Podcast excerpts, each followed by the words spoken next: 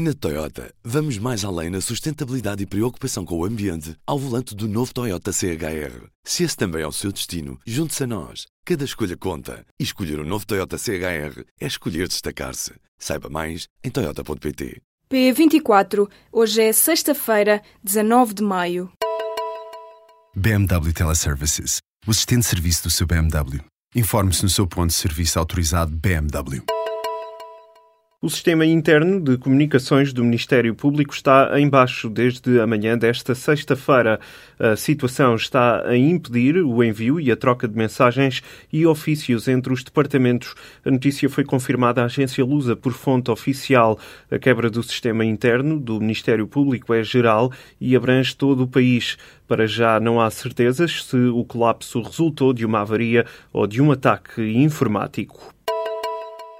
A Suécia vai deixar cair a investigação a Julian Assange. O ciberativista estava envolvido num processo em que era acusado de violação. Os procuradores vêm agora arquivar o processo ao fundador da Wikileaks. Ponto fim a uma batalha legal de sete anos. Com este arquivamento, cai assim por terra o mandato de captura europeu a que Assange estava sujeito. O ciberativista encontrava-se na Embaixada do Equador, em Londres, desde 2012. O principal rosto da Wikileaks está ainda debaixo do olho das autoridades dos Estados Unidos por divulgar a documentação militar e diplomática daquele país na internet. A crise política está instalada no Brasil.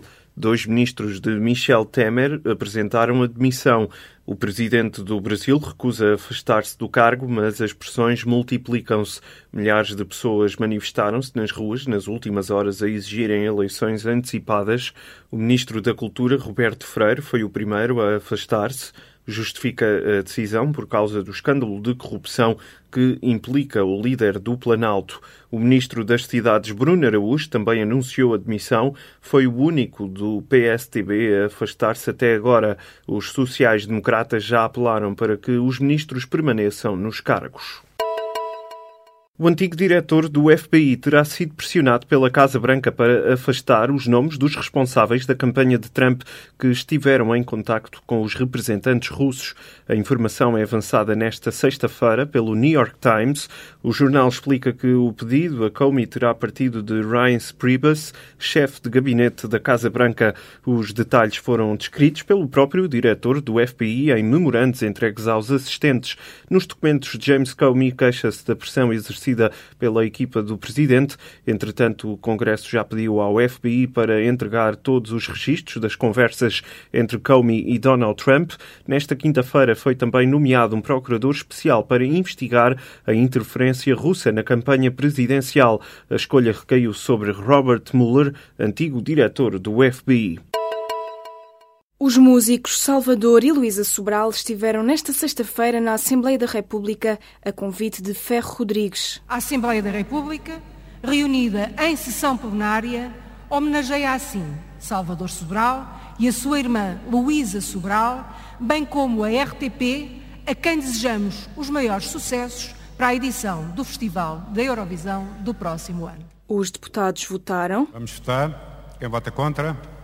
Quem se abstém? Foi aprovado por unanimidade. E o Parlamento aprovou por unanimidade a saudação dos irmãos Sobral e da RTP na sequência da vitória de Portugal no Festival da Eurovisão. No final da votação, todos os deputados se levantaram para uma longa salva de palmas. Antes disso, Salvador, Luísa e o presidente e o administrador da RTP foram recebidos na sala de visitas pelo presidente da Assembleia da República. Já depois do plenário, houve um almoço na residência oficial de Ferro Rodrigues. Três especialistas de cibersegurança franceses criaram um software que permite eliminar o WannaCry, o vírus informático que se espalhou por todo o mundo. A solução chama-se WannaKiwi, é gratuita e permite desencriptar os ficheiros afetados. O software foi desenvolvido por um hacker, um especialista em cibersegurança e o diretor de projetos de segurança do Banco de França. A cura para o vírus malicioso WannaCry funciona em aparelhos Microsoft Windows XP 2013 e 7, mas os responsáveis acreditam que também deverá ser compatível com outras versões. O Parlamento aprovou nesta sexta-feira o voto que pede o encerramento da central nuclear de Almaraz. O voto de repúdio foi apresentado pelo Partido dos Verdes. O documento apela ao governo português que defenda, junto de Espanha, na próxima Cimeira Ibérica, o encerramento da central nuclear. O PEV recorda que Portugal desistiu de apresentar uma queixa em Bruxelas depois de ter assinado um acordo com a Espanha sobre uma reavaliação dos impactos da construção da central temporária.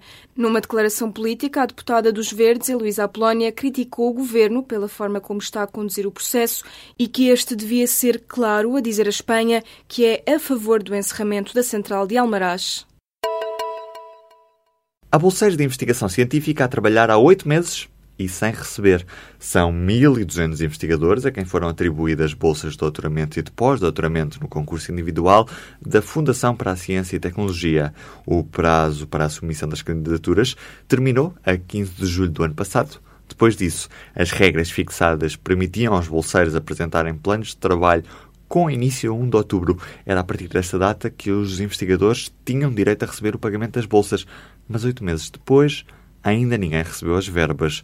Contactada pelo público, a FCT prevê que as primeiras bolsas do concurso do ano passado sejam pagas no próximo mês, garantindo retroativos à data do início do plano de trabalhos. E por isso, vão existir investigadores a receber nove meses de bolsa de uma só vez. A FCT recusa a ideia de atraso e diz que está a contratualizar as bolsas, que serão pagas conforme os contratos estejam assinados. A Liga Alemã vai ter a primeira árbitra da história na próxima temporada. Chama-se Bibiana Steinhaus e será a primeira mulher a arbitrar jogos da Bundesliga. O anúncio foi feito nesta sexta-feira pela Federação Alemã de Futebol. A agente da polícia de 38 anos já apitava jogos da segunda divisão e já tinha participado em vários encontros do escalão principal como quarta árbitra.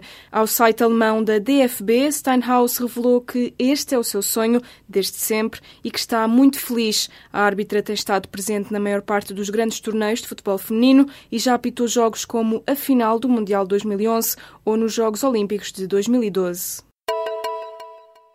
O quadro de 1982 do pintor norte-americano Jean-Michel Basquiat foi vendido em leilão por 99 milhões de euros. A obra não tem título e consiste num fundo azul com um crânio. A licitação foi feita por quatro potenciais compradores nesta sexta-feira na leiloeira Sotheby's. O quadro acabou por ser vendido a um empresário japonês que no ano passado já tinha comprado outra obra do mesmo artista.